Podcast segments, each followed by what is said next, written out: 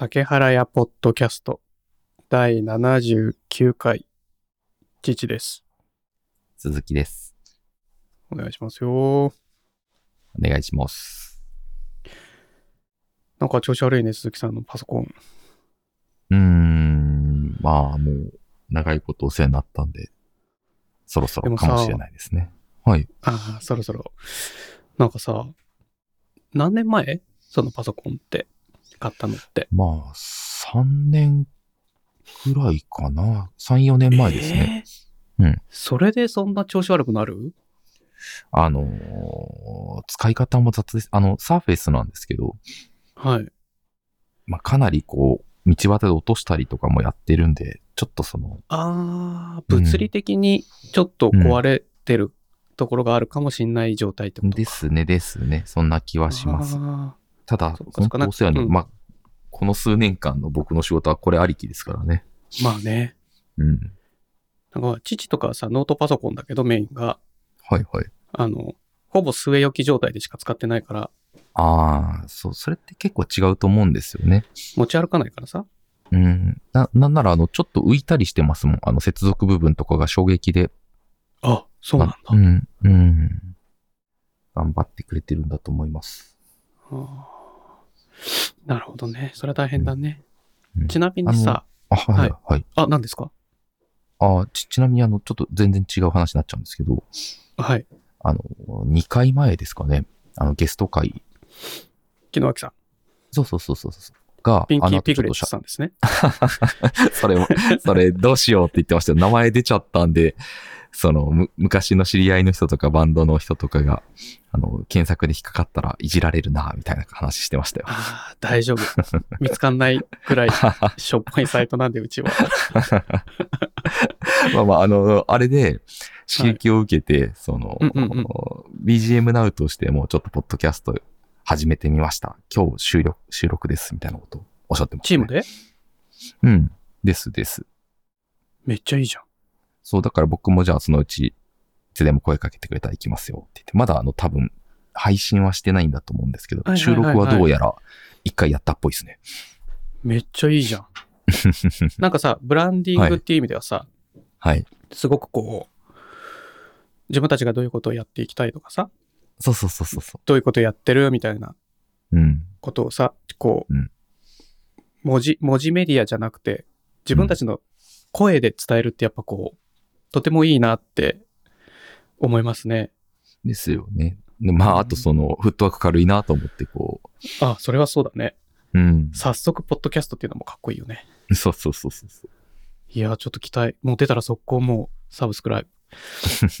フォローしなきゃ。社員なんで、教えてくれないかもしれないですけどね。あ、そうだね。探し出さないグと。そうそうグそうそう。ルググル。オリググル よ。ほら、この間さ、ハテナのポはいッドキャストが、バックヤードハテナが始まってますよっていう話、ちょっと前にしたじゃない？はい。あれも、やっぱこう、社員、新しい従業員に向けて、弊社はこういう感じでやってますよっていうのがメインっぽいんだよね。うん、うん、うん。なんか今第5回まで聞いてるんだけど、うん、うん。でさ、第5回がさ、うんえっと、バックヤードハテナ番外編。うん普段から、なんだっけな、社内向けにやってるポッドキャストを配信し、外向けに出しますみたいな。社内向けにやってるポッドキャストっていうのがあるんですね。なんかさ、へーそう、んおなんかね、あの、ハテナポッドキャストやってないのって不思議だったねっていう話うん、うん。したじゃない？うんそ。したら、社内向けには2018年からやってたんだって。へーそれ僕もやってみようかな。めっちゃいいと思う。うん。で、第77までエピソードが公開されてんだって。あ、77、すごい頻度ですね。18年からだと。週1ではないんですよ。し2週に1回ぐらいはやってるのかな。ぐらいかなとかかね。2、3週に1回とか。月へえ、へえ。一そう、そのぐらいのペースでやんないと、77までいかないじゃない？ですね。?18 年だからさ。しかも、社内でそんなに話せるおほほほほほほほちょっとお待ちくださいね。はいはい。すいません。あれ？もう終わり？早くない、まあ、今、あの、手、手元に抱えました、とりあえず。これからまたピンポンって来ちゃうんですけど。え、どういうこと？あの、オートロックで下であの一回、そういうことかん呼び出しが。そうそうそうそうそう。はいはいはいはいはい。でも、あれですねうん。回数的には竹原屋と近いんで、なんかちょっと親近感を感じますね。うん感じる。79だしね、今回我々。うん。まあでも、つまり我々が追い抜いたってことですよね。ああ、まあ週1ですからね、そうかそうか。はいはい、もう追いつかれることはないんで。このね、気軽さがはい。秘訣ですよね。はい。そうそうそうそう。うん週一でなんか、しかもなんかこう、きちんと台本書いたりしてしてるわけじゃないからね、我々は。そうですね、確かに確かに。でね、あれ？うんはいはい。いや、何ですか？ぼ僕がこれ始めますってやったら、あ、まあいいや、やり方教えてください。のあと全然ここ全然このサイト見ろでもいい んで。いや、もう、もう手取り足取り。やそんなにリま、ま、マジじゃないやつで。あ、そう。まあ、めっちゃ簡単なんで大丈夫ですよ。ああ、ありがとうございます。うんうん。手順さえ踏めば。いや、それでさ、こう、聞いたのね。今回その、社内向けにやってる、うんカラスマ FM をうん番外編としてバックヤードハテナで流してるのでね。えで、それは社長のクリスさんえが、社内向けポッドキャストではホストで、うんで、今回は、えっと、その、このバックヤードハテナのホストをやってるモテメンさんがゲスト会っていうスタンスだったのね。はいはいはい。えっと初回の二人が逆になる感じですね。そうそうそう逆になったうんうんこれがさ、聞いてて思ったのが、うんホストとゲストが逆になると、うん普段ホストやってる人がゲストになった時点ですごいこう、あんま話さなくなんだなっていう。ああ、ゲストになるとね。うん。なんか進行しなくていいからなのか、はいはいはいはい。すごいこう、急にお話にが、苦手なエンジニアみたいな雰囲気出てんだ。なるほど。あれ？みたいな。だからさえー、これ父とかさ、ゲストで出たことがないから、うん。うん。うん。あの、よそ様にね、うん。例えばその、鈴木さんがポッドキャストを、うん。うん。えっと、クロスワープ FM を始めるとするじゃない？うん。うん。うん。わかんないけど。始めたとするじゃない？じゃあちょ、はい。今回は、社外ゲストを、ちょっと、ってなった時に、うん。すっごいこう、父は話すの下手になるのかな、あるかもしれないですよ。そう、それがさ、すごい、うん。お、面白そうだなと思った。なんか、ああ。いいですね、それでも。ね、その、木野脇さんがホストをやって、うんうんうん。喋ってる時に、今回は、なんか街で出会ったおじさんと、をゲストに呼びましたみたいな、父が出てったとするじゃない？はいはいはい。さ、木野脇さんがすっごい上手にさ、こう、うん進行してさ、うん父が、あ、はい、え、そうっすね、みたいな感じになって。それなんだ、その、ハテナのやつもちょっと聞きたくなりましたね、今ちょっとの聞いただからね、第第5回ぜひ聞いてほしい。あ聞いてみます、聞いてみます。もうな、な、何回ハテナの宣伝してんだって感じになっちゃう。面白いですね。あただねでも、そはい。ただね、ひょっとしたら我々の声届いたのかもしれない。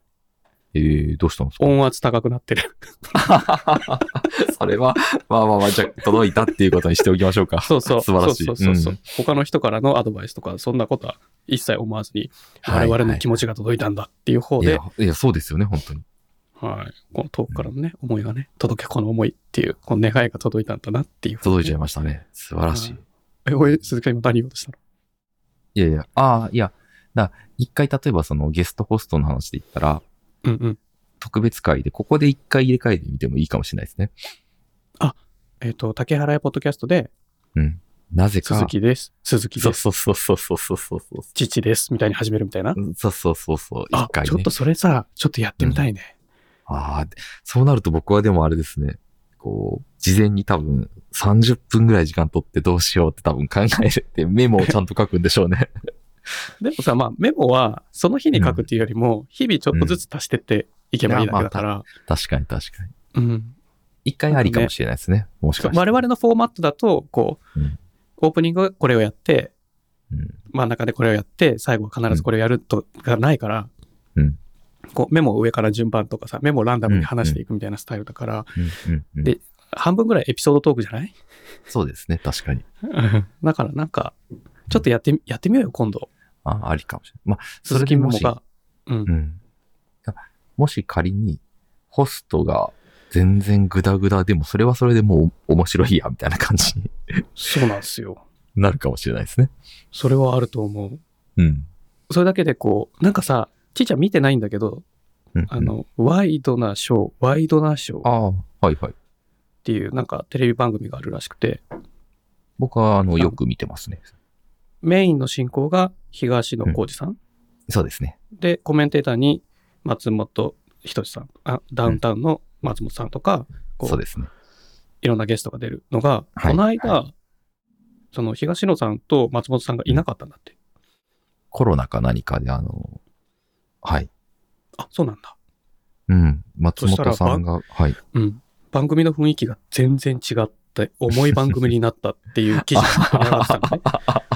はいはいはで、そこで言ってたのが、書いてたのは、あい。の、はい。やっぱ東野さんの喋り方とかうん声のトーンが番組に明るさを作ってるっていう、なるほどね。その重たい話題でも、はいはい。あの、聞きやすいコンテンツに仕上げるために、東野さんがすごく、やっぱキーマンなんだなっていう記事だったんだけど、いや、あら大切です。こ番組のコンセプトがそもそも普段、ああやこうや言われる側の芸能人が、逆にこう、いろんなことに対して、ああだこうだ勝手に言っちゃう番組です、みたいなコンセプトなんで、うんそっかそっか。だからこう、重くならないようにするっていうのはすごく重要なんだね。だと思います。自分たちのことだみたいな感じで。ねうん。自分たちがやってる、普段やってる、例えば、その、ニュースの取り上げ方とか、うんうんそういう世相に対して思う、うん思うことを言われる側だった人が言う側になるってことそうそうそう。一歩間違えたら、り、悲願出るように、被害者意識が前面に出たりとか、そう重い逆にその、あうん。重いコンテンツを重いまま喋っちゃうみたいなね。ですね。あと、スタンスの置き方によっては、こう、なんだろう、完全に視聴者と対立するみたいになっても変じゃないですか。そうそうそうそう。そまあして見ててもつまんないもんね。そうそう。で、そこをやっぱりお笑いの要素でうまく、うまうまく中和するっていうことだと思うんですけど、うん、うん。あれ僕好きでよく見てますね。そっかそっか。いやー、なかなか、あのーゲストホストチェンジ、楽しみですね。ちょっとあれですよ、あの、前日ぐらいには言ってくださいね。そういう回やりましょうっていう時。あ、そうだね。と、当日この回、ポッドキャストの頭の部分って今日それでやろうよみたいなのは。それダメ そういうのダメ？あの、記事は用意しとく。まあまあいいですけど。記事は用意しといくんで、ああ、なるほどね。鈴木さんこれを元に進行してくださいみたいな。同じ台本であっても、進行で変わるとかっていう意味では面白いかもしれないですね。で、その後はう、んその次にそれとは違うパターンで鈴木さんがメモを書いてくるっていう。なるほど。わかりました。まあまあ、それでも、いつかじゃあ。それだったら、そううそれだったら、すぐにでもできそうじゃない？これ、今日こう、じゃあ、じゃあ今からみたいな。え今日はね、今日はね、うん喋りたいことまたいっぱいある。そうですか。すいません、鈴木さんの、鈴木さんのターンを来ない。ずっと父のターンっていうね。いい、いいですね。安心しました。いや、本当に父がゲストになれる日が来るのかっていうのが不安でしょうがないけどね。確かに、確かに。でさ、またちょっとあの、まあ、聞き飽きたかもしれないですけど、うんうん。あの、英会話の話なんです。なるほど。今週また一週間頑張りまして。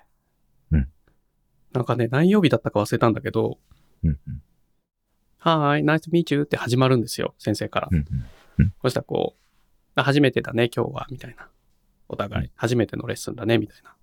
うんうんあの、先生って毎回選ぶから、同じ先生選んでもいいけど、違う先生を選んでもいいのね。はい。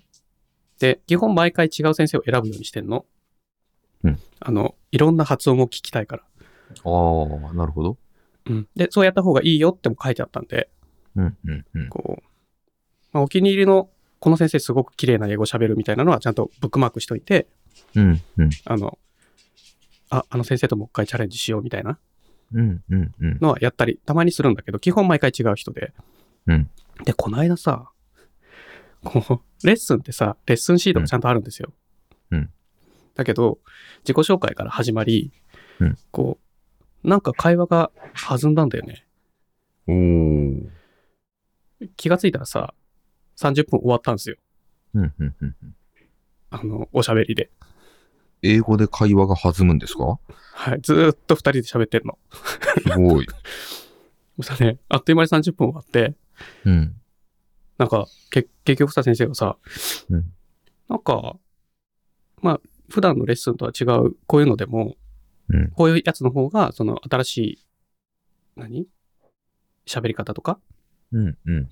そのレッスンに載ってない、レッスンだと、やっぱ、グラマー、文法が、この、今日はこの文法をやりますって決まってたりとかするから、うん、うん、うんで。もそうじゃなくて、この、会話ベースで、あそこ今のやつこうやって直したらどう？みたいなやりとりの方がうん楽しいよって終わる頃に言ってくれたのね。えー、えー、なるほど。確かに、こうやってさ、30分、まあ、すごい苦労しながら喋るよ。うん、うん。苦労しながら喋るけど、30分喋ってみて確かにめっちゃ楽しいんだよね。なるほど。あの、当然、先生がネイティブだっていうのはあるよ。はい。で、こう、今、僕はこういう練習してるんですよね。こういう勉強の仕方してるんですよね。って言ったら、先生が、日記書けばいいよ、日記って言って。えー、最初はこう、数、数行でもいいから、日記書いて、うん。で、次の週は、ちょっと増やして、とかやると、で、さ、それも最初から日本語で考えて英語にするんじゃなくて、英語で考えて英語で書きなさいって言われたの。えー、今さ、父ってさ、日本語で文章を書いて、それを頭の中で英語に置き換えてってんのね。そうですね。はい。うん。でもそれをやらずに、まあ、それはそれでやってもいいんだけど、うん日記は最初から英語で考えて、英語で書け、書いたらえー、いいよって言われて、え、それってどのぐらいで効果出るもんですか？って言ったら、うん。2、3ヶ月で効果出始めるよって言われて、へー。マジか、やろうと思って昨日早速書いたんですよ。お多分日記なんでこれは読み読めませんけどね。でも、いいですよ。全然読んでいただいても。あ、いや、ほんと勘弁してください。まあまあまあ、そうですね。まあでも、はい下手でもいいですよね。それだと。下手、間違っててもあ下手でもそうそうそうそうそう。誰かにチェックしてもらうわけでもないから、うん誰かに言うわけでもないから、結構うん、こう、パーソナルなことを書いて、書いたんですよ、昨日は。うん。うんうん妻と喧嘩したみたいなやつをね。うんうんうんうん。なるほどね。はい。あでも、なんかあれですね、その、別に英語やるのだって、英語の勉強がしたくて勉強するわけではないわけじゃないですか。そう、それをさ、そう、そうなんですよね。うん。それをこう、え、なんで英語勉強始めたのとか、なんでうん YouTube 始めたのって言われた時に説明するのがすっごい難しい。あー、なるほどね。どっちもありきだから、うん。両方があって、あ、じゃあやろう、うん続けようってなれるんだよね、みたいな。。うん。うん。で、すごい説明するのは難しいんだけど、でも組んでくれる。うん。なるほどね。うん。なんか、英語苦手だっていうのは分かってるからね。はいはいはい。で、昨日ですよお。それはまた別の日なんですけど、昨日ですよ。うん昨日の先生ですよ。うん昨日祝日だったじゃないですか。うんうん、そうですね。はい。そう。昨日祝日だったんですよ、日本は。うんうんそしたらさ、高橋さん、今日仕事あるの？って言うから、うんあ、ちょっとあるんですよ、この後。やんなきゃいけなくて。ちょだけどちょっとはか、確認していいですか？はい。その、高橋さん今日仕事あるの？っていうのは、英語です。あ、英語ね。ただ、そこ高橋さんは高橋さんなんですよ。ああ、なるほど、なるほど。はい。はい。OK です。そ、そのつもりで聞きます。はい。ごめんなさいね。ね、なんかその、うん。日本語で喋ってるのかな？みたいな感じがちょっとあったんで。あはっきりさせておこうと思って。そうだね。うん。で、あ、今日仕事あるんですよ。この後ちょっとやんなきゃいけなくて。って言って、うん。うん。で、高橋さん何の仕事してるの？って言ったら僕コンピューターエンジニアやってるんですって。言って、で、来週までにやんなきゃいけないことがあるからうん、ちょっと進めなきゃいけなくてって昨日仕事してたのね。だから昨日仕事があるんですって話をしたら、うん。あ、それででも今日は日本は、あの、ホリデーなんですって言ったら先生が、うん。うん。エンペラーバースデーって言うわけおえ？よくご存知ですね。って思ったわけ。最初ね、聞き取れなかったの。なんて返ってくるか想像もしてなかったから。はいはいはい。なんとかバースデーっつったぞ。What? うん。あ、I, I don't know. みたいなこと言ったわけ。はいはいエンペラーバースデー。はい。はいはい。で、で、まあ、みはい、ゆっくり言い始めたわけ。うん。で、あ今日ってもしかしてって思って検索したら、うん2月23日は天皇誕生日って出たのね。うん。うん。うん。うん。あー、マジか、イーブンみたいな。日本人の自分ですら知らないのに、先生ご存知？みたいな。先生すごいねって言ったら、日本語勉強中なんですって日本語で書いてきたのね。ああ、なるほどね。あそこは日本語で書いてきたんですね。そう。えですごいなんかこう、その最初の30分間喋った人とか、昨日の先生とかも結構早口で喋ってくれてたのね。ーうんうんうん。だから、高橋さんは、リスニングはできてるから、なんか、うんうんなんかすごいいいよいいよって言って褒めてくれたんだよね。おーなんか普通にみんな、結構みんな聞き取ってくれないんだよねって言われて、早口で喋ると。うんうんうん。なんかすごいよって言ったら、あ、多分 YouTube で英語、英語のコンテンツとか映画は英語で極力見るように最近すごい心がけてるから、それが効果あるのかな？って言ったら、もうそれは間違いないねって言われて、えー。なんか、なんか、その聞き取れるようになる？うん。のは、あもちろんこう、音だけ聞いても意味わかんないから字幕は出すんだよ。うん。その YouTube だと英語字幕を出すようにしてるのね。うん。うん。そうすると英語の音を英語の字幕で目で追いながら、うんこう、聞き、聞くのと見るのでダブルで英語を、こう、取り入れよう計画？うん。ってるからか、なんかちょっと褒められて嬉しかった。それは、あれですね。やっぱこの場で喋りたくなっちゃいますね。なっちゃったんだよね。で、昨日の先生なんか、YouTube 撮ってんだよっつったら、うんじゃあ YouTube 教えてって言うから、竹原屋チャンネルだよって送ったら、うん登録したよって日本語で教えてくれた。あらー。あのー、この、この日本語合ってる？この日本語合ってるって言われた。なるほどね。先生全然大丈夫。グレート、グレートって言いながらさ、登録したよって教えてくれた。ちょうど数日前に僕もは YouTube の竹原さんのチャンネル見たんですけど、その時まだチャンネル登録者数、登録者数10人だったんですけど、えーっとね、本日のうんチャンネル登録者数の発表いきましょうか。うん。で、急にえー、減ってるじゃないですか。減りました。なんで減ったんですか？つまんないんだろうね。恐ろしくつまんないんだろうね。減っちゃったんだ。今の話は当然増えてるだろうっていう振りだったんですけど、あら、はいあのね、見てないんですよ、はい基本。登録者数とか。ああ、なるほど。今開いて、うん。9って出てて、すっごい凹んでる。すっごい凹んでる、今。あらあらあらあなんか、ら。はい。辛いな。見なきゃよかった、今日。うん今褒められて嬉しかったって話かな。うんまあ、でも、うん。あの、英語の先生に、ポッドキャ自己紹介を必ずやるから、毎回新しい先生だから、うん YouTube とポッドキャストやってるんですっていうのを今、言うようにしてるのね。うん。うん。まあ、だから、先生、これまでで、だから、2人登録しするよって言ってくれた先生がいて、うん。うん。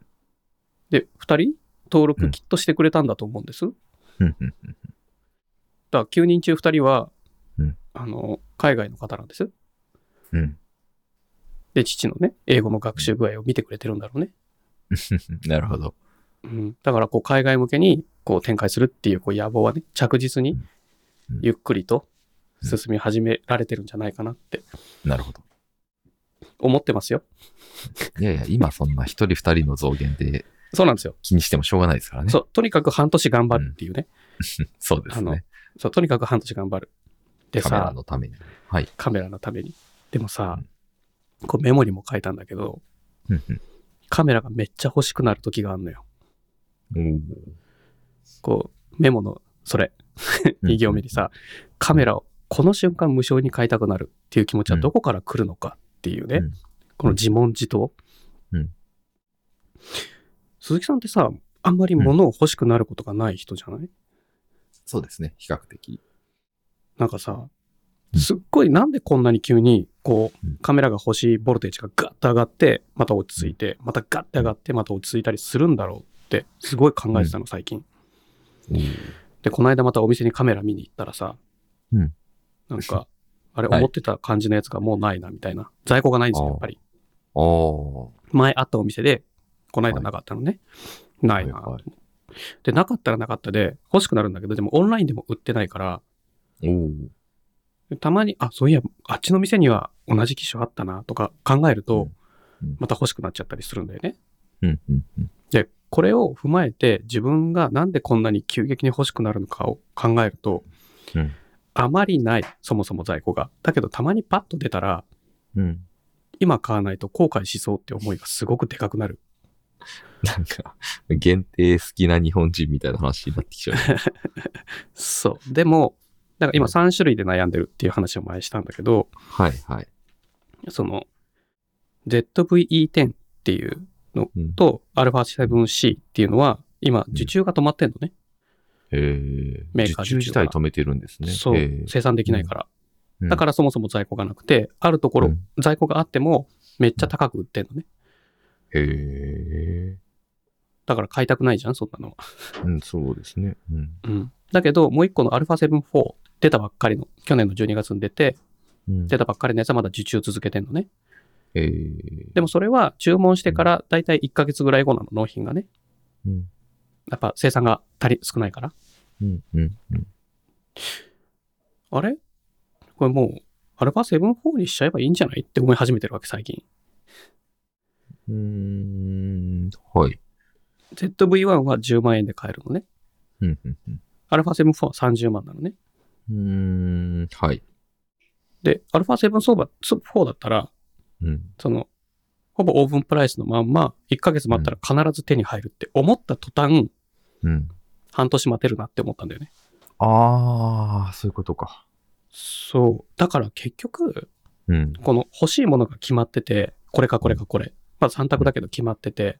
うんで、在庫があったりなかったり、うん、その、自分が手に届くところに確実に欲しいと思った時に手に入るっていうことが保証できないものに対して、うん。一回でもそれが今なら買えるよってなった瞬間、ん。すっごい欲しくなるんだなって思ったわけよ。こう、すごいなん。かこう、ママーケットに自分の気持ちが踊らされてる感が、すごいうん。ちょっと大人げないな、大人げないっていうか、うん。まだまだなところだな、父はって、すっごい感じたん。だよね。でもそれはありますよ、絶対に。うん。なん。かさ、そう、う。うん。α7-4 とか高いから、うん。うん。30万とかするから、気軽に、うんじゃあ買って試そう、YouTube でとかって思えないんだよね。まあですね。だけど、まあ、性能とかうん YouTube とかすごい見てたら、やっぱりすごいいいカメラだなって思って、で、これを買って5年使えばいいか、みたいな。うん。うん。って思うと、あ、やっぱうん α7-4 でも後悔しないな、きっとって思った途端、今じゃなくていいって落ち着いたんだよね。ああ、素晴らしいですね。はいはい。半年後でいいじゃん。うん。その100人、フォロワー100人でもの時。でしかも、うん、うん。しかも半年後にまだ買いたいって思ってた。それはやっぱりこう、本物ですよ。そうなんですよ。いや、んそうだね。そうだね。やっぱ iPhone でいいやってならなければね。おうん。そうそうそう。そうそうそうそうそう。そのあ、やっぱりうん。いミラーレスが欲しいんだなっていうのはね。あですね。あの、うん、僕ちょっと似て、まあ、同じジャンルの話で言うと、うん、うん。あの、在宅やってる時も、オフィスで働いてた時もそうなんですけど、お茶をすごい飲むんですよ。はいはい。うん。で、オフィスで特に働いてた時とか、あの、なんていうんですか、ポッと、あの、ななんていうんですか、あの、湯沸かし器？湯沸かし器と言いますか、むしろあの、急須、大きい急須みたいなイメージ。はあ、はあははあのあ、もうちょ直接そこでお茶が作れるみたいな感じなんですか？作れるというよりは、もうき急須、ポット、なん、なんていうんですかね、あれ。急須、えーあの、急須じゃお湯入れ、おあ、まあ、急須か。あの、大きめの急須をデスクのところに置いておいて、飲みたくなったうんらそこから注いで飲む、飲むみたいなことを結構僕、はいはいはいはい。やるんですよ。まあ、冷めはしちゃうんですけどね。でも、まあそうだね。うん。そう。それが結構好きでやってるんですけど、半年ぐらい前になんかもう、急須欲しいなって思い始めて。え？うん。いそのその時使ってるのとは違うやつがっていう意味で？あのーもともとそういう生活したんですけど、今の家には、ない、なかったんですよ。あ、なるほどそういう。会社にはあるけど。そうそうそう。で、会社も、えーっと、リモート勤務になったタイミングで、そのガラス製のやつあのうん1000円ぐらいで買えるやつは一回捨てちゃったんですよ。もうだいぶ使ったし、古くなったからああ、なるほど、なるほど。うんはいで、そこから生活様式の変化にうん。なんかこう、かまけてと言いますか、その、手元に急須がない状態が続いてたんですけど、うん。やっぱ欲しいなって。こんだけお茶を毎日飲むんだったら、あってもいいんじゃないかって思って、そうだね。どうせ買うんだったらなんかこうなったら、おうち時間を楽しむために、いい急須が欲しいと思って。うんうんうんうんうんうん。で、ずーっとこうなんかいいのないかな、いいのないかなって探してて、結果、つい、この土日に買いましたね。それどのぐらい悩、結局何？半年悩んだってこと？半年ぐらいずーっといいのあったらいいのあったらって思って悩んでたんですけどね。長くない？いや、でも大体僕それぐらいのスパンですよ。あの、欲しいと思ったらだ。そその間さ、家にさ、ボトルなかったんでしょ、急須。んないです、ないです。もうだからちょっ、と一杯ずつ、かカップにこううん入れてみたいな感じだったんですけど。一杯ずつ作るみたいな。なくても、まあ、なんとかなるし、と思って、こう、ずーっと寝かせて。そうだよね。うんそ、その辺がさ、やっぱこう、すぐノートパソコン買い替えない鈴木さん。と同じだよねそうそうなんですよ。そうなんですよ。で、カメラもそれこそ iPhone でなんとかなるとか考えちゃうと、結果買わないっていう側にも結構いっちゃうんです。僕の場合は。ああ、そっか。でも、なんかさ、うん、はい。あででもも、急須は買いました。買ったんだね。嬉しい。今楽しい。さ探して探して、そうそうそあ、これ、これが、これなら、こう、豊かなう。お茶ライフをあそうそうそ得られるな、みたいなう。です。のが見つかるまでずっと探し続けた。そう、作家、作家系のやつ買いましたね、結局。え、なんか、んな、名が入ってるみたいなってこと？まあそこまでじゃないですけど、あの、この作家さんが作ってる急須みたいな感じのやつが。それガレージブランドとかって感じなの？なん、なん、作家系っていう言葉しか僕は知らないですあけど。、そうなんだ。そういうのがあるんだね。なんですかね。だだから本当に工業製品ではないっていう感じですけど、うんうんうんうんうんうん。一応そのまあ大量生産してるやつではなくてね。そうそうそうそう、食器とかそういうのをつ自分の名前で作ってる方がいらっしゃって、はあ、ちなみに、おいくらほどなんですか、えーっとですね、結構高いですけど、さっきさっき言ってたのは1000円ぐらいのやつを使ってたけど、うんうんうんうん。えーっとですね、2万おいおい、何千円みたいなやつです。マジかよ。はい。を妻と、まあ、あの、半々ぐらいにして買いました。それってさ、もう一生ものぐらいのイメージ、まあ、割れたら割れたら諦めあ、ますけど、まあそうだ、そうなんだけど。はい。でも大切に使おうかなっていう。ああ、ちょっとびっくりした。はい。ですよね。そんな高いかい？みたいな。はい。買いましたね。いや、でも、いろいろ、半年いろいろ悩んだんですよ。そう、悩んで、まあなんか数千円でも十分いいのあるよねって思ってて、で、どこかで、あの、本当にいいのと出会えたら買おうぐらいでこう、寝かしてたんですよ。うん。すぐ、すぐ買わないっていうのも大事なんだね。そうそうそういう意味では。で、いろいろなお店出会いが行ったり、うん、うん。そうそうそう、お店とか行くたびになんかあるかなって見てたんですけど、うんでもなかなかこう、あ、これだっていうのが会えなくて、はいはいはちゃったんですよ。い。いやー、もう買い物って言えばさ、うん。全然メモの内容が進まなくてあれなんですけど、あのはい。部屋でさ、はい。あの、リモートで会議、カメラ使う、まあ、英会話もそうだけど、うん後ろの壁が寂しいなって思ったんですよ。おー。あで、れあの、はい。カカーテンを、室内カーテンをうん後ろにつけようか。まあ、あの、音が反響しないようにっていう意味でカーテンはつけたいなと思ってたんですよ。ああ、なるほど。背中側に。はいはい。吸音ボードは壁に貼ってんだけど、うん。まあ、布製のものをまた貼っといた方がいいかもなっていうのもあって、でもなんかいいのないかなと思って、こう、なかなか、あの、突っ張り棒だけ、3メートルの突っ張り棒だけ買って、うんな。かなか布自体は買ってなかったのね。うん。でもなんかいいのないよな。普通のしかないなって思いながらさ、ぼーっとこうネットサーフィンしてたらさ、うんあれ？ひょっとしたら、あの、父の好きなね、キャンプメーカー DOD っていううさぎのロゴのキャンプメーカーの、うんあの、タペストリーみたいなのがあるかもって思ったんだよね。うん。でっかい。はい。そしたら、なくて、はい。他にもあの、ペンギンロゴのチャムスっていうやつはあったのね。うん。チャムスっていうメーカーのやつあったんだけど、でも DOD はないなと思ったんだけど、ふと思ったわけ。これ、中国とかで偽物作ってるかもしれないなと思って、うんうんうん。アリエクスプレスで検索したんですよ。うん？うんうん。アリエクスプレス？合ってる、うん中国の通販サイト？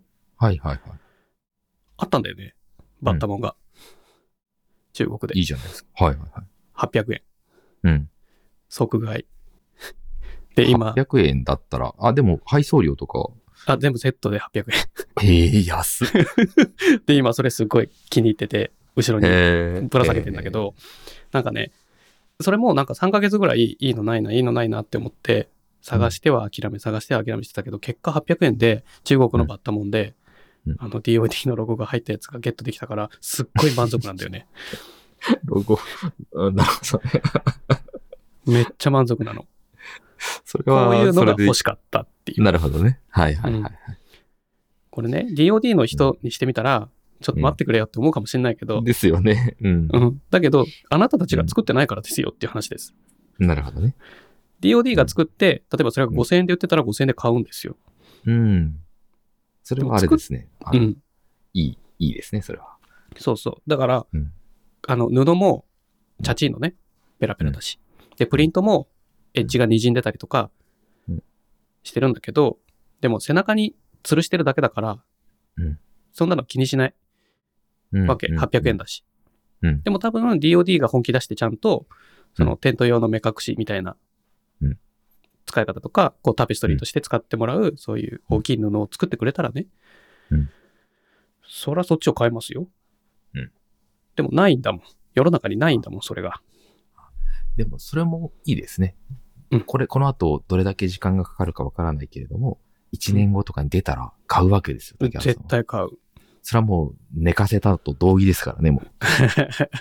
でもだからやっぱりこう自分がこれが欲しい、こういう形のものが欲しいなって思ったら、それがうんバッタモンでも偽物でうんも中国からね、中国のうん。どこぞの方が作ったやつだとしても、うんうんうんそれが欲しかったんだからそれでいいよ。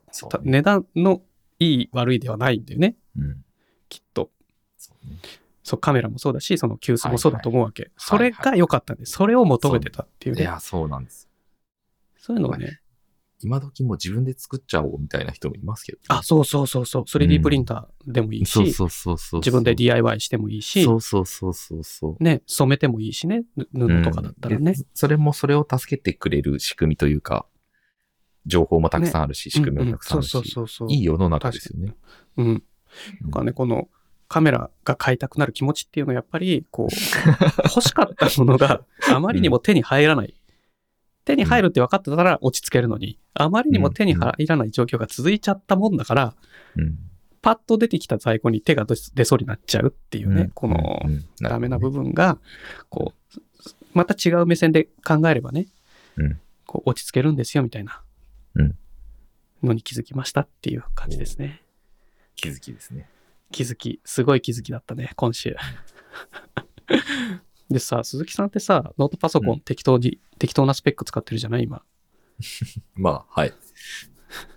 メモリ8ギガで、Core i5 ってさ、うんまあ、古い、じ、そっか、3、4年前とかだとそうかもしれないけど、うんなんかしんどくないスペック？しんどいですね。今回は i7 とか、まあ、その辺のやつの16ギガぐらいにはしようかなって思ってますね。あー、ん30にあった方がいいと思う。32もいり、あ僕ちなみにあれですよ。あの、バリバリ開発したりはしないんで、ああ、そっかい。るかな？うん。ビジュアルスタジオ立ち上げたりとかはしない？しないですね。書いても VS コードとか。あー、じゃあいっか。うん。VS コードといえばさ、またこれメモに書いたこと。あ、書いてあるんですか？あ、これ、あ、そうだ、ちょっと絡んでる。最近さ、請求書、鈴木さんの会社って請求書の発行業務ってどうしてます？えっと、2パターンあって、はい。1個はあのマネーフォワードを使ってます。あははは。うん。マネーフォワード請求書みたいのがあって。だデジタルで？ですね。で、もう1個もデジタルで、これはあの、弊社のあの、MODD の請求書発行サービスをもう内製してますね。それね。うん。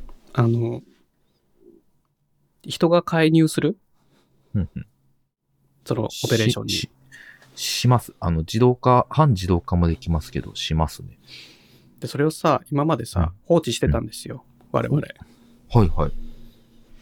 で、その請求書の PDF の作成までは、あの、ポチってやったらできるようにしてああるのね。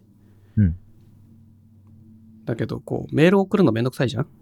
うんうん。わかります。でメール送るのそろそろ作ろっかって言って、うんうんうん。父が作り始めたんです。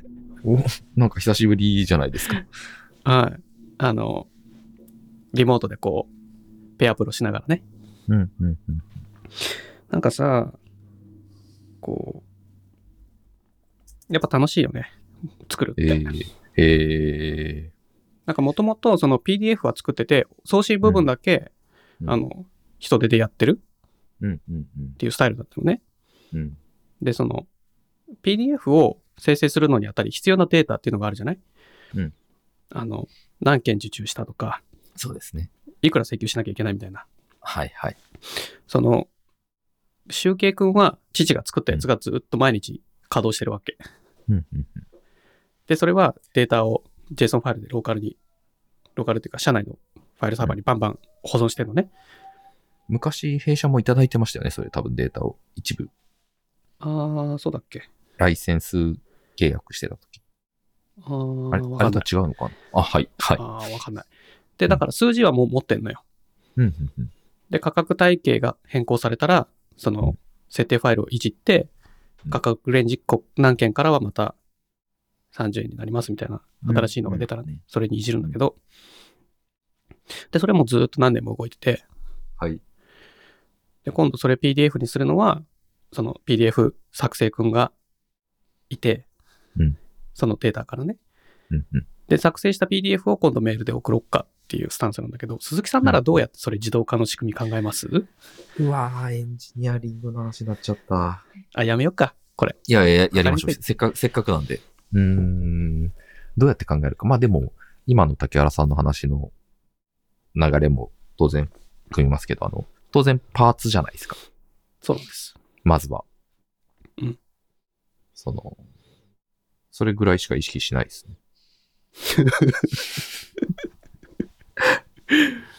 なるほど。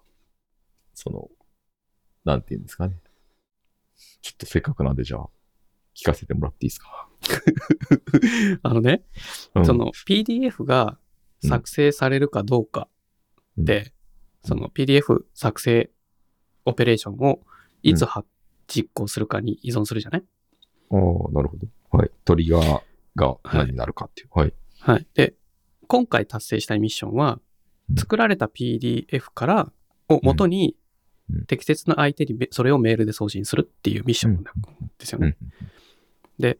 PDF のファイル名に規則があるんです。うん何年何月分、どこどこ様向けみたいな。うんうんうん。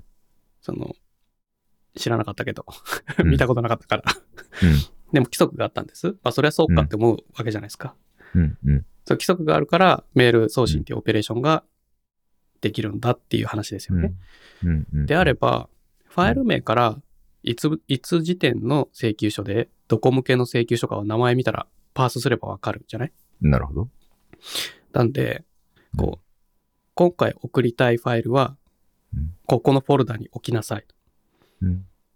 で、置かれたファイルのファイル名を見てうん、どこ向けのデータか判断して、メール送信して、送信が成功したら、コンプリートフォルダに送信日うん。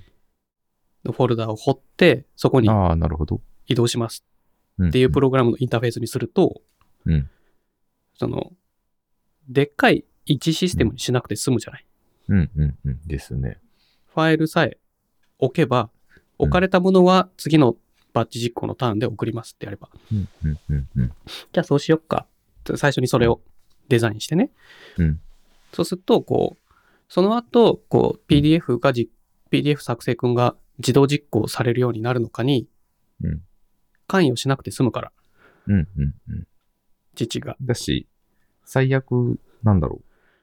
そこにチェック挟みたいってなってもできますしね、いつでも。そうそうそうそう。うんそのファイルをそこに置くかどうかだけがトリガーになればね、うん、うん、うん、うん。そ素結合っていう形にしとけばうんさ、システム自体は。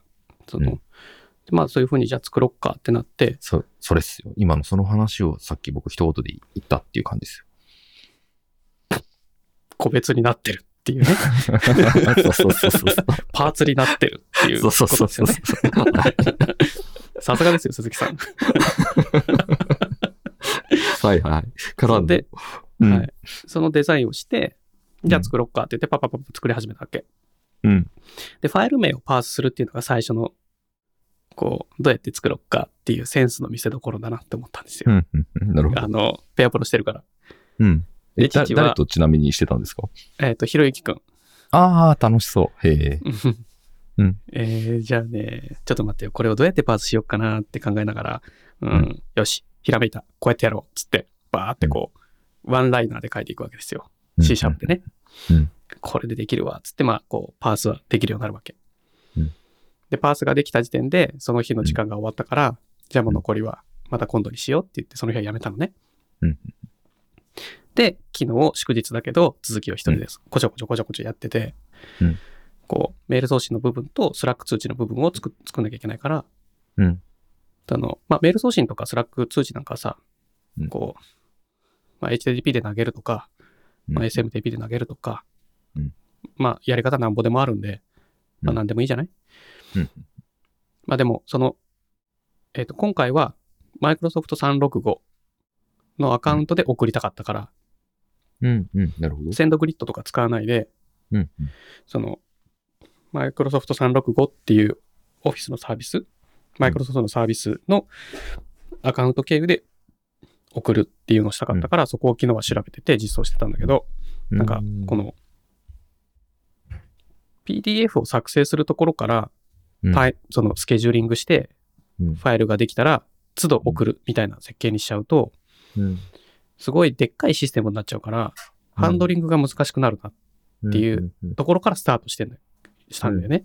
うん、でもさ、そういうふうにさ、この、やるべき、その、やりたいこと、こう、これがしたいんです。で、それをどう実現するんですっていうのをうん、こう、まあ、今回はシンプルだけど、うん。まあ、このインターフェースっていうか、この手順、このルールにのっとってやれば、きちんと分離できて、あの、ミスも少なく運用できるなっていうデザインにしたつもりなんだけど、うん、うん。こういうのをさ、いろんな人ができるようになってほしいなって思うんだよね。そうですね。その、なぜかみんな難しく考えようとしない？うん、うん、うん。わかります。これってうん、なんでなんでしょうかっていう疑問があるんです。ああ。なるほど。なんでわざわざ簡単なことを難しく作ろうとしちゃうのか、難しい構造にしちゃおうとしちゃうのかうん、うん、がうん、ど、ど、何を気にしたらうんシンプルなうん、その手段としてうん。のプログラミングとか、手段としての IT みたいな。ことにちゃんと舵を切って、こううん、デザインできるようになるのか？うーん、でも、僕は最近それって極意だと思ってますけどね。わーお。その、そここそが、まあ、スキルでもあると思うんですけど、その、難しいことっていうのは、複雑なことっていうのは、シンプルなことの、まあ、組み合わせなわけじゃないですか、究極的に言うと。うん。その、めちゃくちゃデジタルに落とした0と1、結局全部0と1じゃんって言っても、いや、そうだけどさ、みたいな話になるじゃないですか。うん。うん情報としてはね。そうそうそうそうそう。なんだけど、その、なんだろうな。し難しいことシンプルにするなものの集合だっていう風に切り分けるのってもう、極意なんだと思いますよ。ああ父はさ、Linux とか Unix 使ったことないんだけど、はい、はい。なんか、Linux、Unix の考え方、なんていう本だっけな。ちょっと今、パッと思い、出てこないな。あ、合ってた。Unix という考え方っていう本があるらしくて、ほうほう。あるんだけど、父買ってんだけど、読んでないっていう本がね。うんこれがそういうパイプをつなげて、こう、簡単なもデータの受けた形で、ああ、はいはいはい。大切なものを構成していくっていう考え方の基礎にあるっていう。本らしいのね。読んでないから知らないけど。うんうん。確かに。はい。なんか、今に始まったわけじゃないじゃん。そういうシンプルなうん。インターフェースで、こう、やり直しが効くうん。ように実装する。うんうんなんか、で、こう、下の方にもさ、リンク貼ってああるんだけど、あの、なぜプロダクトから機能を削るのが難しいのか、うん。うん。 btrax のブログなんですけど、うんとか、うんこう読んでてね、うんこう、かこう最後の方に書いてるのがね、うん完璧とはこれ以上加えるものがない時ではなく、取り除くものが何もない時であるって書いてあるわけ。うん。うん。うんなるほど。これってなんか本質をついてるなって思うわけ。うん。うん。うん。その機能って作っちゃうと消せ、消しづらいし、うん。じゃあなんで、んそもそも作るっていう決定をするのにあたり、それをどうや、な、何をどう作るっていう決定を下しましたみたいな。うん。変なものを作っちゃうと、うん。すごい不便だし、うん。うん。うん。この、それに翻弄されちゃうじゃない、使う人が。うん。でもこれしかできないっていうものを作っちゃうと、それだけ考えればいいじゃんみたいな。うん。わかります。で、それをこう、掛け算で組み合わせていったら、やりたいようなことがどんどん広がる。よ抽象度を上げて作れば、みたいなのとかってさ、うん。こう、何がきっかけでうん、そういう思考に、が当たり前になるのか、うん。どういう制限があってそういう思考がしづらいのか、うん。っていうのがうん。ちょっと謎だ、謎だなっていうふうに考えますね。これはですね。僕もよく考えますね。考えます？そういう、なんでだろう？っていう。ゃ考えます。あ、考えます。あの、全然答えは出てないですけど、でも、なんだろうな。なんならもう、ずっと、な、何の機能の話をしようが、何の要件の話をしようが、常にもうこの話をしてるってイメージです、それこそ。あこの話っていうのは。うん。だささっき父が言った、例えば今回はこういうアプローチを取ろうと決めます。いいね、ひろゆきくんっていういうのに関しても、うん聞い答えを聞いたら、うんそれが一番簡単で、一番確実で、ああ。一番ミッシュが少ないなって気づく、コロンブスの卵的な作り方なんだけどシステム、コンピューターでプログラムかけるってなると、あえて難しく作ろうとしちゃったり、でっかいもの作ろうとしちゃったりしがちじゃない？そうなんですよ。そこなんですよ。いらないそんなのみたいな。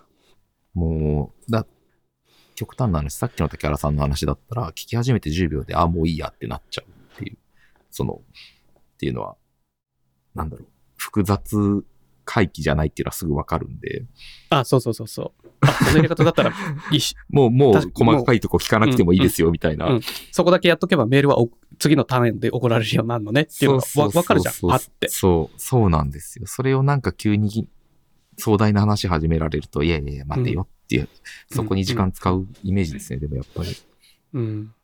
違うじゃんみたいな。だからね、そういうのって、それこそこう、なんなんだろうな。いや、これは、本当難しいんですよ。あの、難しいね。なんかパッと始める話じゃなかったね、これね。あででもね、なんかでもね、気になってんのいや、僕もです。できるだけ、その、シンプルになるように話して聞かえ、聞かせて、うんうんで、最後にこう、ね、これだとシンプルでしょ？わかる？って、例えばうん問うとするじゃないですか。はい、はい。そうすると、うーん、わかります？って、まあ、ほぼみんな言ってくれるんですよね。そらそうだよね。そう。じゃあ、その、そこまでじゃあ、いけ、自分でいけるかっていうと、それは別の問題なわけで、そうね。そうね。これはね、何なんでしょうね。聞けばわかるんだけど、みたいな。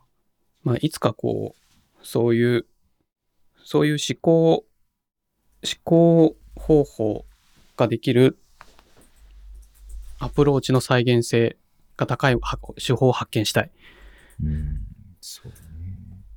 と思いますね。でも、ででも、うん、でもって言ってしまったな。あの、僕もきっとその竹原さんとか他のそのエンジニアの方たちとやり取りしていく上で学んだんだと思うんですよね。完璧ではないですよ。あーこう、経験でってこと？うん、だから、そう、でも最初からこんな考え方でか物事を捉えられてたわけじゃなくて、多分結構長い時間をかけてトレーニングされていってるんだなと思うんで。うん父はさ、どっちかっていうと結構早い段階でうん、シンプルに問題を切り分けるっていうアプローチだったんだよね。ああ、なるほど。じゃあ、僕のパターンより竹原さんのパターンの方が再現性があるかもしれないですね。何かに気づいた何かがあるのかな。なんだっけ？僕説明できないんですよね。うんうんうんうん。なんかね、中学の時にうん、住所録をパソコンでプログラムで作ってて、おはい。名前順に並べたいっうん。ていう時に、どうやったら並び順に並べることができるんだろううん、うん、うん、うん、うん。って考えてて、授業中ずっとノートにこう、どうやったらこれが、んその順番通りに並ぶんだろうって考えて、うん。この、パッて気がついたんだよね。うん。文字コードなんだから、コードって多分、うん。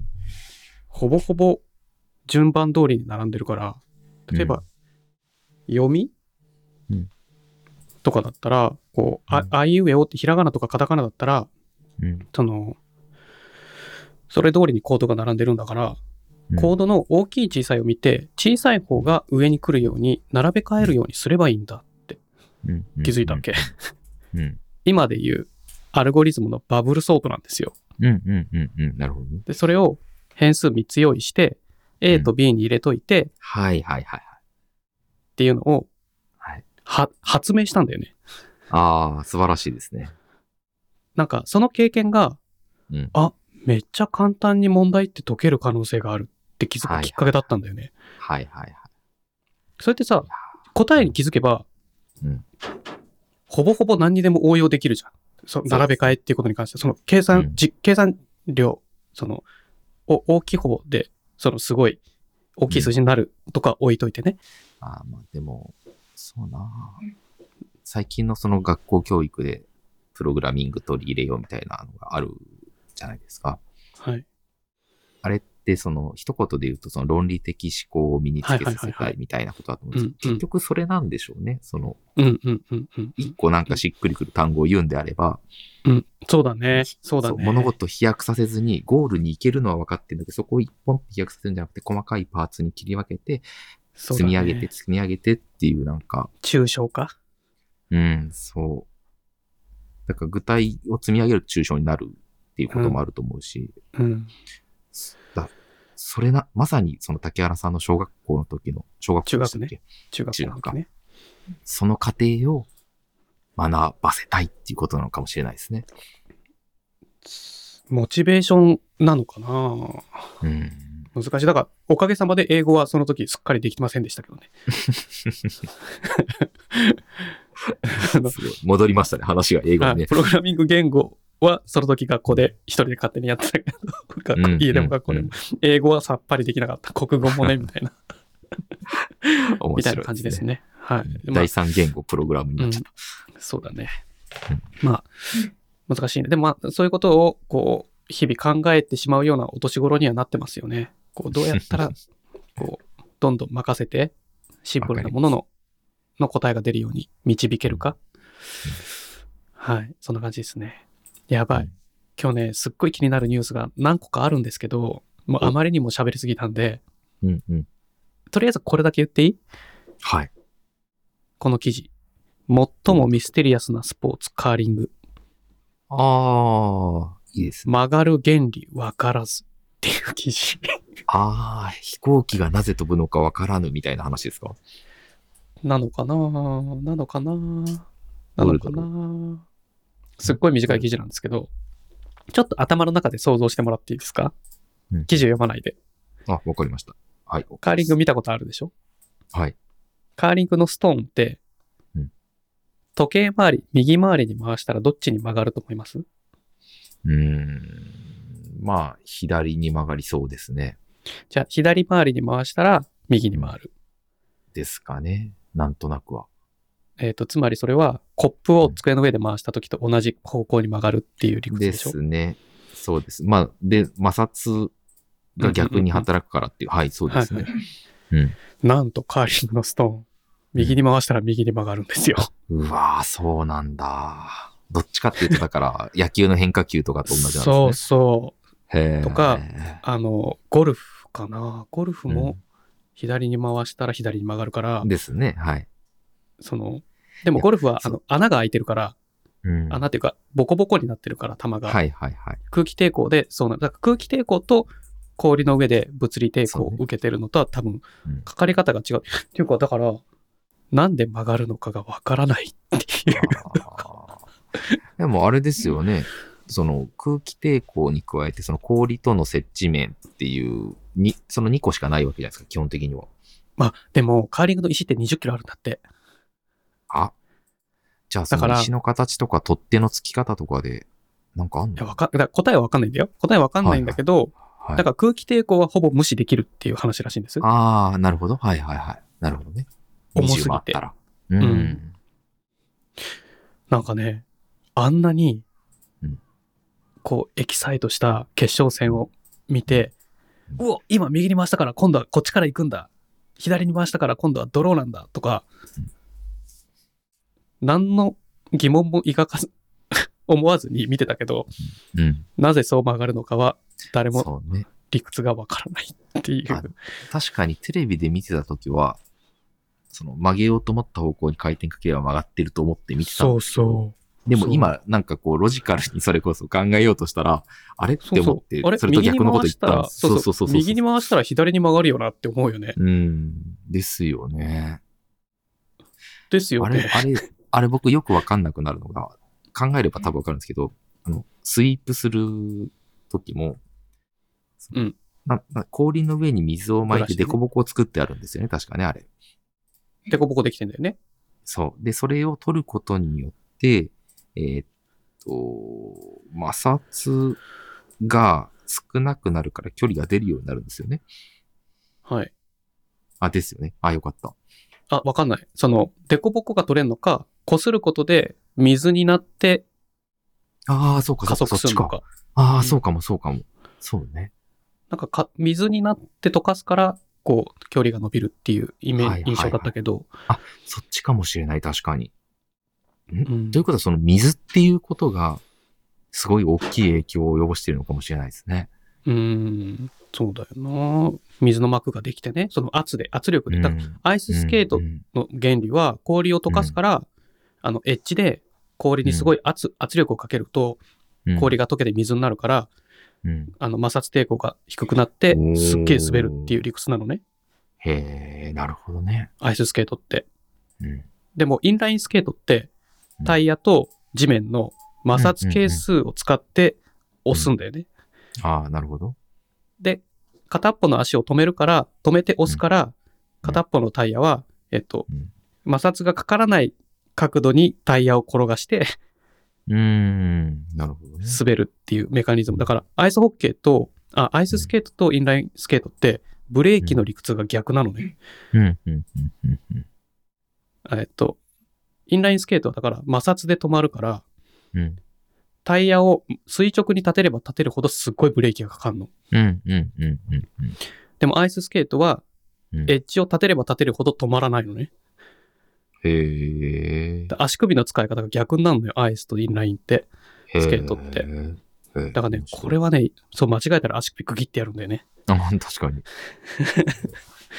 同じ感覚で滑ろうとすると。まあ、それはどどどうでもいいんですけど、カーリングのメカニズム。はい。これ、見ていいですか？あ、記事読んでください。一応ずっと開いてないんですよ。ごめんなさい。記事読んでください。すっごい短い記事なんで。朝日新聞デジタルの記事です。あ、すごいすごいいいよ。なんか気持ちいい。気持ちいいね。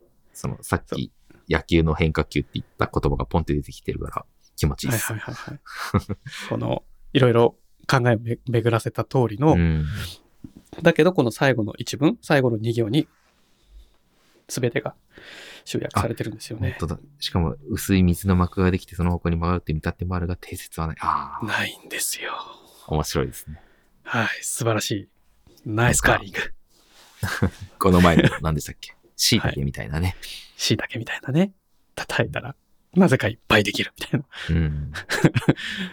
なぜいっぱいできるのかわからんが、叩けばいっぱいできるみたい そういうポッドキャストでしたっけ？世の中の不思不思議をみたいな。な。わかんない。わかんない。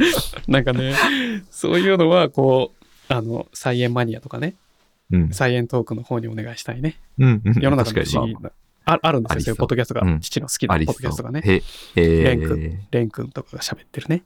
えあるんですけど。えそう影響受けちゃいいましたね、ちょっと。ちょっと受けちゃったね。受けちゃった。でもまあ、カーリングなんで今回。うんうんうん。カーリングはね、こう、うん日本中全員がね、気になったと思うんですよね、やっぱり。うんじゃあどうする？残りいっぱいメモ書いてあるけど。じゃあ、一個だと竹原さんがいや、我も慢できなくなると思うんう、で。れもう冷静に考えても1時間超えてるんで、じゃあ、じゃあ、ラス1行きましょうか。ラス1。はい。えーちょっと難しい話続いちゃったんで、うん方向性変えます？ああ、じゃあもう考えなくていいやつ行きましょうか。じゃあ、最後はス Slack のコツにしましょうか。うんうんうんえ、嫌だ。あ、いや彼女は悲しいの話にします？ Slack にしましょ Slack にします、はいえっとね、これ。えー、ペパボテックブログうんです。ストレスを生まない Slack のコツ。う。知りたいです。そう、これね、読んでて、わかるわかるっていう ところがね、うん結構いっぱいあるんです。うんあの、何パターンか、こう、列挙されてて、うんだから6パターンあるのかな、うんで、こう、このやり方をすると、受け取り側がすっごい考えなきゃいけなかったり、うんうんうん。受け取り側が、受け取った側、メッセージを受け取った側がすっごい工数かかったりするから、こういうのやめようね、みたいなうんうんうんうんうん。パターンが書いてあるんです。で、パターン1、詳細が欠落している。うんえっ、と、メンションでアットマークつけて、誰々に直接メッセージを送る。なチームにうん送るといいんだけど、うん送るときに、うん例えばこの例だと、エラーについてしか書いてないんですよね。うんなんのや？っていう。うんうん。で、これが、こう、な、その後、何のエラーについてなのかがわからないから、受け取った側がすっげえビビるっていうね。うんうんうん不安だけが高まるっていう。うん。で、そのパターンに、メンションだけが来る。はいはいはいはい。こう、まずメンションだけパンって送って、はい。あなたに宛てですよ。その後、文字をパカパカちょっとずつ入れてくるはいっていうパターン。はいはい。これはね、すっごいね、うん、あの、 Slack っていうツールは、えっと、メッセージ入力中に入力してる人の名前が下に出るんですよ。そうですね。誰々がメッセージ入力してます入力中みたいな。ってではい出るじゃない？だから、うんなんか入れてんだろうなって思って見るんだけど、父も、うんこう、入れ終わるまで待たなきゃいけないんだよ、それを。うん。ああ、なるほどね。確かに。やめてって思う。うんで、パターン3は、パターン3は URL だけを提示する。うん何の情報が書いてるんですかみたいな。わからないっていうね。うんうん。で、パターン4は、なんか、すごい軽く要求、大きく工数の必要な作業を軽く要求してしまう問題。うんこれも良くないね、みたいな。うん。あの、詳細をちゃんと書いて、選択肢を提示しなさい、みたいな。うん。あとは一方的な期限の設定、パターン5。うん。うん。いつまでに対応しといてください、みたいな。うん。いやいや、あなたはあなたのミッションがあるけど、こっちにはこっちのミッションあるんですよ、みたいな。うん。うん。そこを無視してる、みたいなね。うん。で、パターン6。一方的な緊急性の提示。うん。なんとかしてくださいよ。もう急にこんなのが起きる。これもだから、期限の提示に近いけど、期限の提示より立ちが悪いのは、常に ASAP を求めるみたいな。なるほなんかね、はいこの6つのパターン書いてあるんですよ。これはね、どれもあるなーって気がする。ど。うん。なるほどね。なんかね、やっぱこう、コミュニケーションツールだから、うん。こう、ツールの使い方次第で、うん送り手と受け手の捉え方が変わるじゃない、やっぱり。うん。うん。そうですね。それをいかにこうん。う、情報を上手に伝えるかっていうのもやっぱりうん。意識した方が良きですよね。それの、こういう良くないパターンはこういう、で、それぞれのパターンにより良くするにはっていう、こう、うん。うん。あの、彼らが考えてる答えがちゃんと書いてあるんで、うん。うん。あの、すごいこう、この記事は、いろんな人に参考にはなると思う。これ読んでても確かにそういう風に書けば、うん Slack 使っ、まあ Slack に限らないけど、そのう、ん。ストレスは感じにくいな、とは思う。うん。そうです。そういう風に対処してくれれば。うんっていう答えが、ちゃんとそれパターン1から6までの間に、より良くするにはっていうのがまたちゃんとうん。併記されてるから、これ読んでみると楽しいんじゃないかなって思いますね。そうですね。どうですか、鈴木さん、これ。こういうのって、まあまあ難しいか。あの、受け取り手側のあれですよね。に対する想像力というか。うんうんうんうんそうだね。うんうんうんうん。送る側がね。ちゃんと。相手がどういうふうに感じ取るかを考えてれば、そうそうそうそう。だじゅ大体おおむね自分の都合だけでまずメッセージを送ろうとしてるっていうのがスタートラインなんですよね。これって。です、です、です、です。そこがね、相手側にもセンサーを置いてちゃんとこそうそう。う、どうやって受け取るかなみたいなのもね、うん。こう書いてあっていいなって思う。で、あ最近さ、リモートじゃん、うん。この間鈴木さんも言ってたけど、あの、ワンオンワンやってる時にメール書いてたって言ってたじゃない？うん、うん。はい。で、あの、リモートだから、こう、まあ、我々も、父のとかも、あの、まあ、最近だった、最近だと、その、ひろゆきくんとペアプロやってた。うん。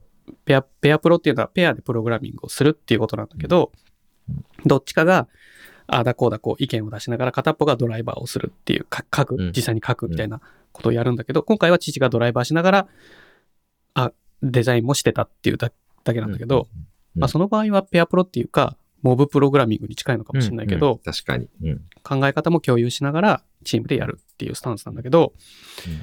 で、こう、デスクトップ共有してる時が入れ替わったりするわけ。うん。相手のデスクトップが父に見えるうん。時もあるわけ。で、その時にさ、こう、課題表とかにさ、うん文字を書いたり、プログラムコードにコメントを書いたりするんだけど、うん。これがね、ひろゆきくんのコメントの書き方がすごい面白いんだよね。えー。なんか手段が面白いっていうか、うん。そんなに時間かけて考えることか、それ、みたいな。おー。ん？すごい言葉を選ぶわけ。バーって書いて消して、バーって書いて消してバーって書いて消して、みたいな。はいはいはいはいはい。なるほどね。で、それを見て、うん、ううんん、わかる。君は5年前からそうだよねって思いながら見てんだけど、で、それを、を知ってるから、うん Slack で、ひろゆきくんが入力中ですって見てても、あこいつまた書き直してんな っていうのがわかるから、わかる。わかる。相手のことを知ってると、そのオペレーションで、ああ、また頑張って書いてる。また言。葉選んでるっていうのが気づけるから、あの、はい。ワクワクするんだよね。結果だって返してくるんだろうって。はいはい。ワクワクするんだけど、それはうん一般論ではないよねっていうのはあるね。なるほどね。うん。いやー、めっちゃわかるな キャラクターがね。そうそう。めっちゃ面白い。うん。うんで、ちなみに谷口くんもう一人の若手も同じなんですよ。めっちゃ書いて消して、めっちゃ書いて消してってやるんだよね。面白い。え、それは竹原さんはそうはならないんですか？二人に対して何か送るときとか。は、バーッ、まあ、プログラムのコメントとかもそうだけど、バーってまず書き終わるんだよね。一回。はいはいはい。はい。で、はい書き終わって、読み直さずに送ったら大体誤字脱字あるのよ。うんうんうん。あるんだけど、うんだからまあ、極力読み直すようにはするけど、うん。でも、一旦書き終わらせるのよ、父は。うんうんうん。なるほどね。で、後でこう順番入れ替えたり、うん誤字脱字直したりとかして送信とかコメントを。確定させるタイプなのね。その、うん。書いて直して書いて直してのスタンスじゃないの。やり方じゃないの。なるほどね。だからね、やり方の違いが、こう、リモートでデスクを共有し、デスクトップをパソコンのね、うんデスクトップ共有し、相手の画面、相手が見てるのと同じ画面を見ながら、うんああだこうだ言いながら作業を進めるってやり方やると、そういう、その人の書き方とかやり方が見えるから、うん。うん。こう、それを知ってると、この Slack のストレスの感じ方っていうのもまただいぶ軽減はされるけど、なるほどね。うんうんうん。軽減はされるんだけど、まあ一般的にはこれは確かにちょっと、うぬぬってなるなっていううんことが書いてますね。うん。面白いですね。う んそういうのない？だって。めちゃくちゃありますよ。ねうん。鈴木さんとかも Slack でしょ？ツールは。そうです。 Slack ですね、基本的には。なんだろうなうーん。その、ささっきの話じゃないですけど、下に誰々が入力してますって出るっていうやつ。はい。はい。あれってこう、いいとこも悪いとこもありますよね。そう。まあ、でもだ、あれが出てるなって分かるから父は極力早く入れるんだよね。ああ、なるほどね。なるべく、その、うんあの、交互にこうやり取りしてるときは、うん簡潔にパンパンパンパンってやるようにしてる。あの、ちなみにこれはみんなそうなのかわかんないですけど、あのちょっと文章を考えたいトピックスってあるじゃないですか。はいはいはい。長文になっちゃったりとか、あはいとちょっとデリケートだなっていう時って、うんうん。